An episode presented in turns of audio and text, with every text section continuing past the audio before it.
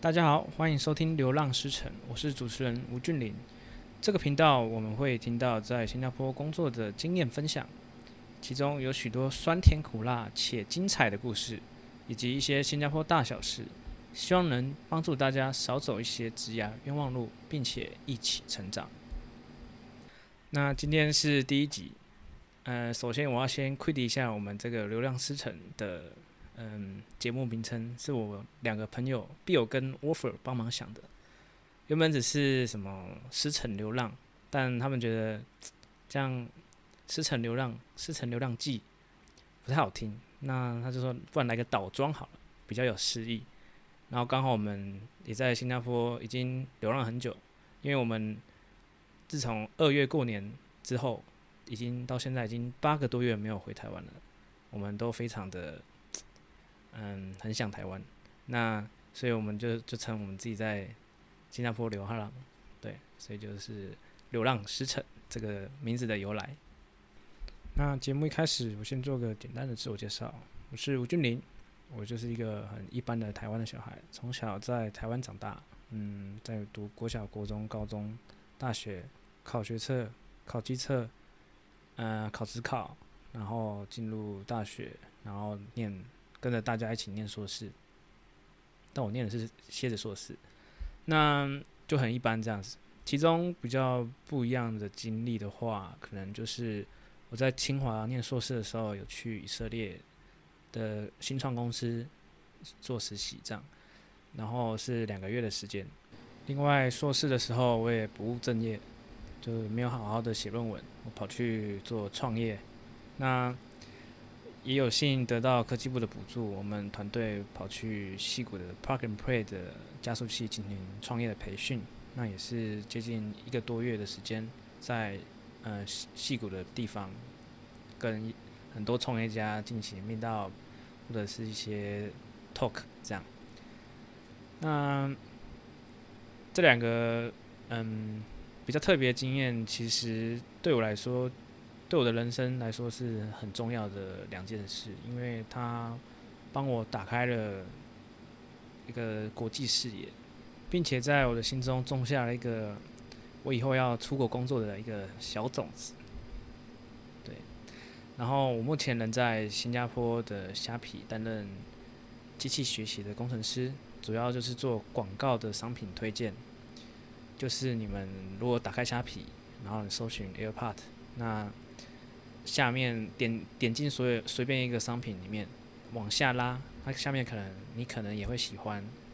相似商品。那边出的广告都是呃我负责，我们部门负责去算出来的，这样。那细节的话我也不好说，因为这个牵扯到商业机密嘛。但我也我有看 PPT，都他很多人都说虾皮的推荐怎么做这么烂啊？那个。反正就听说蛮多负评的，那我只能说有啦，有慢慢在改善的，就嗯会越来越好的。其实一开始刚毕业的时候，我跟大家大部分台湾人都一样，我也想要去美国。我觉得每个台湾人应该都有个美国梦，想要去达成这样。啊，也有可能是我们大学教授都是留美回来的，每次上课讲课讲一半就会分享美国的故事。什么？哦，我在南，呃，UCLA 怎么样啦？南加大啊，那个教授很竞争啊，那实验室很酷啊，什么的。常常在呃大学上课的时候都听听到都听到腻了，因为都讲到烂了。但还是会很想去美国看看啊，因为美国的优点不少啊，像是很多一流科技公司，FAANG，最新的技术，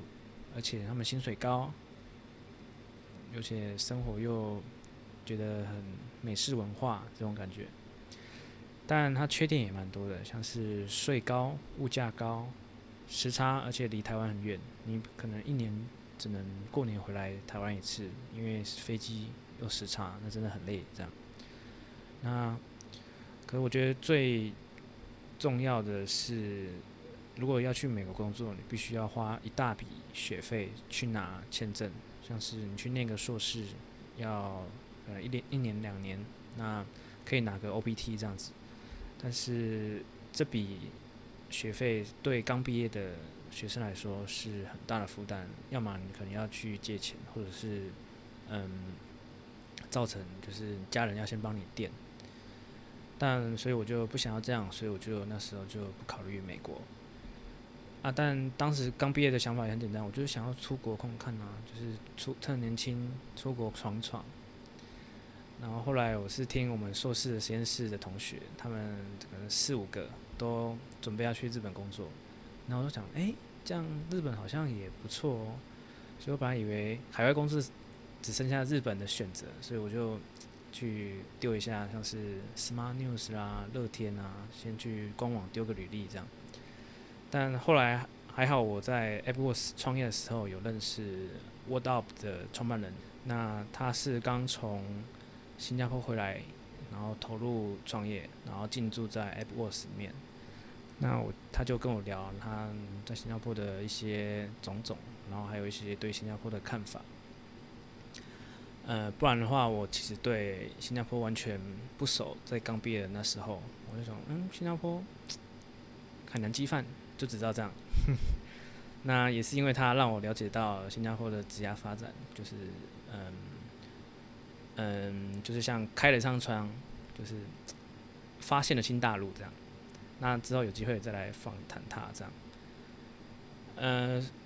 在知道新加坡也是一个选择之后，我就开始找，哎、新加坡有什么公司？然后发现啊，虾皮的总部在新加坡。因为大学的时候，大学的时候学生时期都会用虾皮嘛，可能呃那时候比较有名的卖个显卡啦，呃买个显卡，二手显卡这样，就会在虾皮。或者是你买买卖二手东西就用虾皮的那个，反正它它可以保证第三方金流，你可以可以退货，比较安心退货，嗯。然后我就发现，哎、虾皮的总部在新加坡，哎，那不如就丢丢看。后来，呃，面试的过程就就先不说，主要就是三轮面试，然后最后有幸在我当兵的期间拿到新加坡的 offer，然后就决定要去前往新加坡。开始师承流浪的这个故事，这样，那都提到 offer 了，那就要嗯讨论一下薪水的部分。在进入在谈新加坡的薪水之前，我想要先就是分享一下在 PPT 软体版上看到一些 offer 的文章。我在新加坡之后，每次看到那些 offer 的文章，就觉得蛮难过的。怎么讲呢？就是说，嗯，我们的学校刚毕业的新生人，那你在台湾的软体业 offer 可能不到五万块这样子。嗯，我觉得，而且我觉得那些发文的人的，就是技能都其实都不错，可能是台金交成毕业的啊，嗯，或者是他有做一些 side project。软体的 project，open source project，我觉得这是是个可用的人才。那结果他的 offer 竟然没有到五万块这样子，嗯，所以我是觉得有点难过的。但其实，在就是每个人都会说，哦，台湾就低薪啊，嗯，惯老板啊。但我觉得，在抱怨低薪的同时，我们也要思考一下那个背后的原因。其实，像软体业，软体的产品是非常吃用户数量的。你用户的的用户越多，你开发的功能就可以让越多人可以使用嘛。那也代表老板，你只要付，就是付你一份薪水，但是你就你就把你写的 code 放到车上。但是是更多用户会用得到，那理所当然，收入跟就一定会比较多嘛。所以如果公司的产品的面向都是像小市场，就是只只只只面向台湾的话，那就是老板给的薪水就会比较低，因为老板他自己也赚的不多，所以他能给你的薪水就不多。所以那反之亦然，那 FNG 能给很很高的薪水。因为你看他们的企业，Google、Facebook、Nike、他们的用户基数都是面向全世界的的人口。然后在台湾的软体业的话，其实博弈或者是嗯、医院系统或者是一些嗯软体，可能给最后的 end user 可能都不是像 FNG 他们的人口基数这么大，这样，那收入薪水当然会比较低了。所以我想讲的是，就是你选的产业会跟你的薪水高低有高度相关。像是很赚钱的产业，像是电商啦、广告啦、嗯，EDA 啦，因为他们的就是产业很赚钱嘛。嗯，所以像。再拉回来，我们谈到新加坡的薪水的话，其实刚毕业的新鲜人一定是年薪百万起跳。虽然很多人就会说，你还没扣物价啊，这个新加坡物价比较高，是确实比台湾高了。但是你要你要知道，这边的薪资的天花板也很高，因为其实 FNG 都在呃新加坡都有开缺，不管是 Facebook、Netflix、Amazon、Apple、Google。都有开缺这样，然后刚好我们都有认识的台湾人朋友在这些公司里面。那除了薪资天花板高之外，我觉得最重要的是，嗯，个人能力的成长是很很高的，就是说你会成长的飞快，因为在新加坡的。就是它是一个有点像矽谷这样，它是一个人口就是多多元文化的融合的一个地方。呃，像我同事有来自很多世界各地的人，尤其令我最惊讶的是，像是来自越南、泰国、印尼的同事。像如果在台湾的话，哇，那个越越南或泰国，哇，外劳外劳，就是 可能在桃园火车站，因为看到或台北车站的那个地板上，哇，坐了一堆外劳。但其实，在虾皮的嗯员工里面，其实蛮多来自就是越南、泰国、印尼的同事。哎、这不是歧视啊，就是一种 感想，因为他们工作的能力其实很强的，不是那种就是觉得很落后。他们其实也是做 machine learning 啊，那也是做 backend 啊，就是写的 code 也没有很烂哦，然后。沟通也都用英文，英文也不差，所以我觉得，嗯，这让我非常的惊讶。然后我们我就就互相学习嘛，就跟向他们学习这样。那也有像很多是美国工作，然后原本在美国工作，但是他们没有抽到 H1B，就没有抽到工作签证，然后后来他们就回来亚洲。那他们亚洲去哪里？也是来新加坡，所以。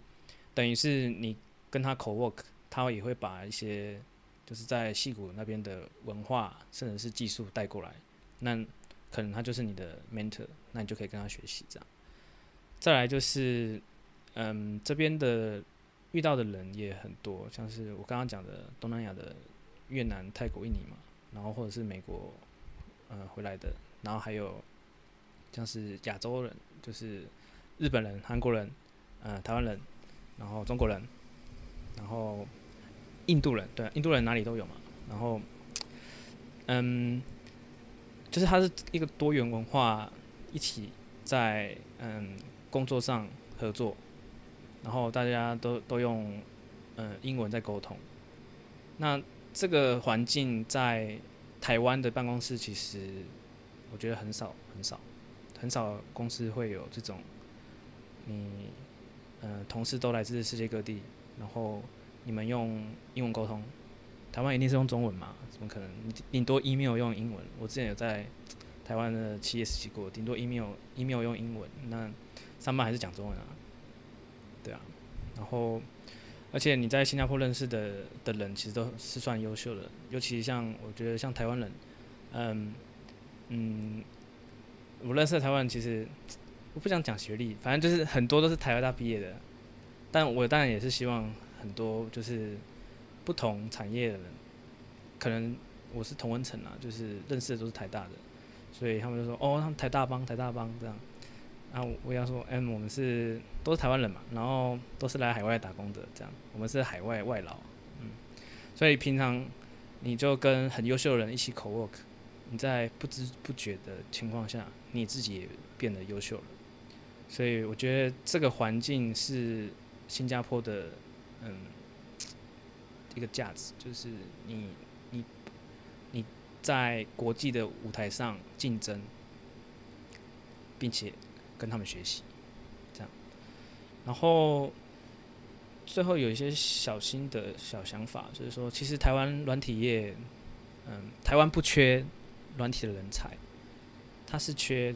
台湾缺的是舞台，怎么讲？因为像是我们缺乏就是懂国际商业模式以及了解国外市场的创业家，去创造一个。国际的舞台就是一些国际的产品，international 的产品。那举一下例子来讲，像 TikTok 嘛，它现在往国外就是要去中化，它把技术都呃资料那些都搬出来。那他们选在哪里？选在新加坡。他们在新加坡做一个海外 headquarter。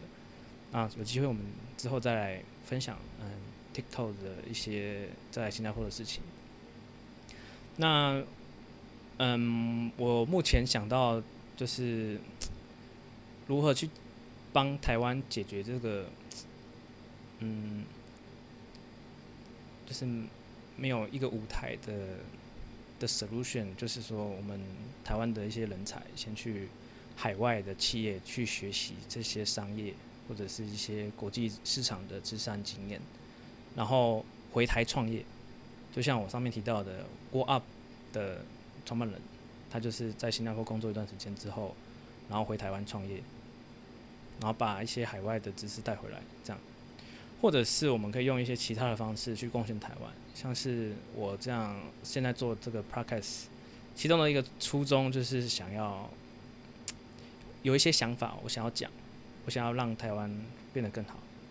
或者是你每个听众都变得更好，不不只是台湾。那今天一个总结就是，嗯，希望台湾人可以出国看看，就是出国工作，去出国海外成长。那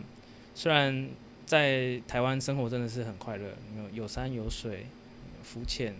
爬山，哇，现在最近很流行爬山，就是 IG 都被洗版这样。我也很很羡慕这样，因为新加坡没有山，因为嗯，就是希望台湾可以，台湾人可以出国看看。那嗯，这就是我们的第一集，谢谢大家。